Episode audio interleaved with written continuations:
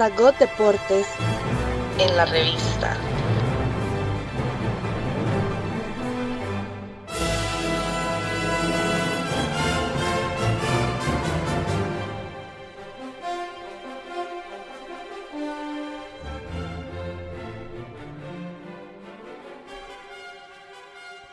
Hola queridos amigos del espacio deportivo de la revista. Eh, hoy con un tema apasionante, un tema que no tiene parangón en la historia del deporte. Me refiero a la única vez y con qué éxito en que un técnico tuvo las agallas, la audacia, la intrepidez y el romanticismo, diría yo, de armar un equipo con cinco números 10. El 10 en un equipo, como ustedes saben, es el que organiza el ataque, el que hace de enganche o de, o de conexión entre el medio campo y la delantera, el que pone el último pase de gol, el que llega muy a menudo a cerrar la jugada y hacer el gol, cobra los tiros libres, cobra los penales, es un futbolista muy creativo, tiene que ser muy técnico, buen driblador, buen gambeteador, rápido, muy inteligente, es, es el líder en el ataque del equipo, el número 10.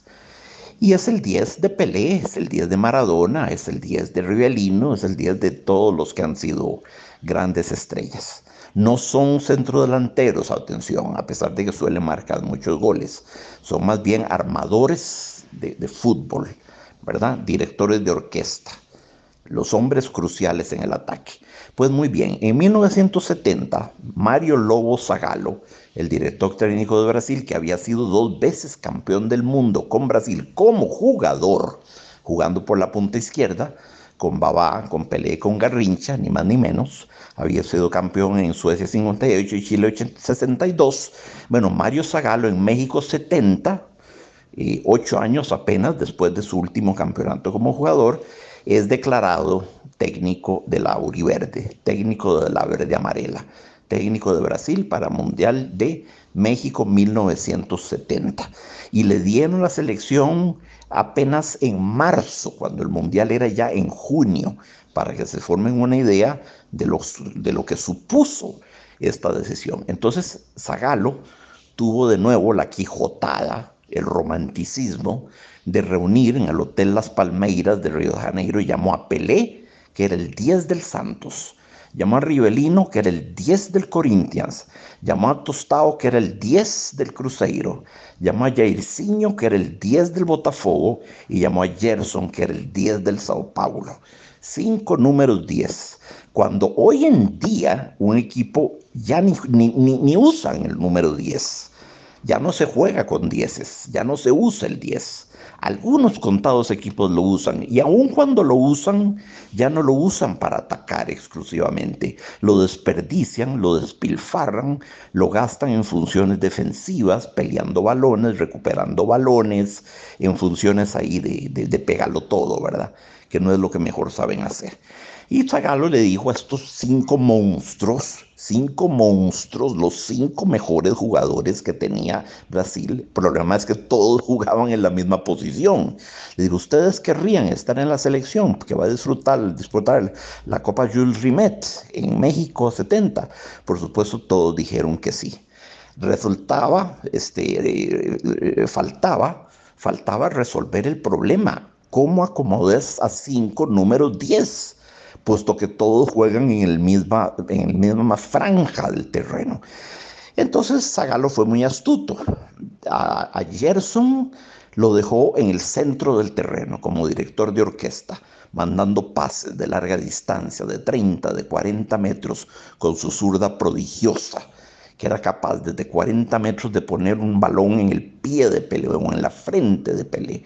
Eh, a Rivelino, como era zurdo, lo recostó a la izquierda a Jairzinho como era derecho y él lo recostó a la derecha, ocupando el apuesto que mucho tiempo ocupó Garrincha. Eh, eh, y a Tostao lo puso como número 9, es decir, como, como centro delantero. Entonces ese fue el acomodo que les dio. Gerson en el centro, Rivelino recostado a la izquierda, Yersinio a la derecha, Tostado como centro delantero el 9. Nos falta dar cuenta de qué hizo con Pelé. Bueno, a Pelé no había que enseñarle nada. A Pelé no había que decirle, juega por acá, juega por allá, vas a cubrir esta banda, este es tu franja, este es tu terreno. Pelé, como el rey que era y el hombre más experimentado, ya con tres campeonatos a la cola del equipo, a Pelé le dijo, vos sos, vos sos el rey. Vos movete por donde quieras, desplazate por donde te dé la gana, armá, mete goles, llega al cierre, recupera balones, defende, construí, dribla. Vos haces lo que quieras, vos sos una pieza libre en el ataque y a los otros cuatro los acomodó de la forma en que acabo de describir.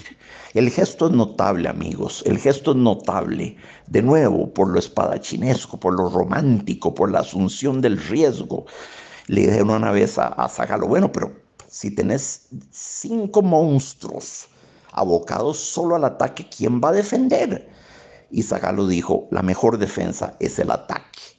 Si nos hacen un gol, hacemos dos. Si nos hacen dos, hacemos tres. Si nos hacen 100 goles, hacemos 101. Y en efecto, ese equipo fue votado el mejor equipo de la historia del fútbol. Ganó de manera invíctima y apabullante y completamente convincente la Copa Jules Rimet y pasó en la historia como uno de los equipos con el fútbol más bello, más vistoso, más acompasado y más artístico en la historia de este noble deporte.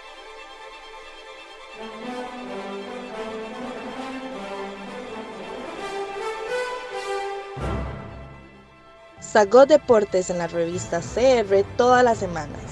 Siga nuestros podcasts. Estamos en Spotify, Facebook, Twitter, LinkedIn y Telegram. La revista CR.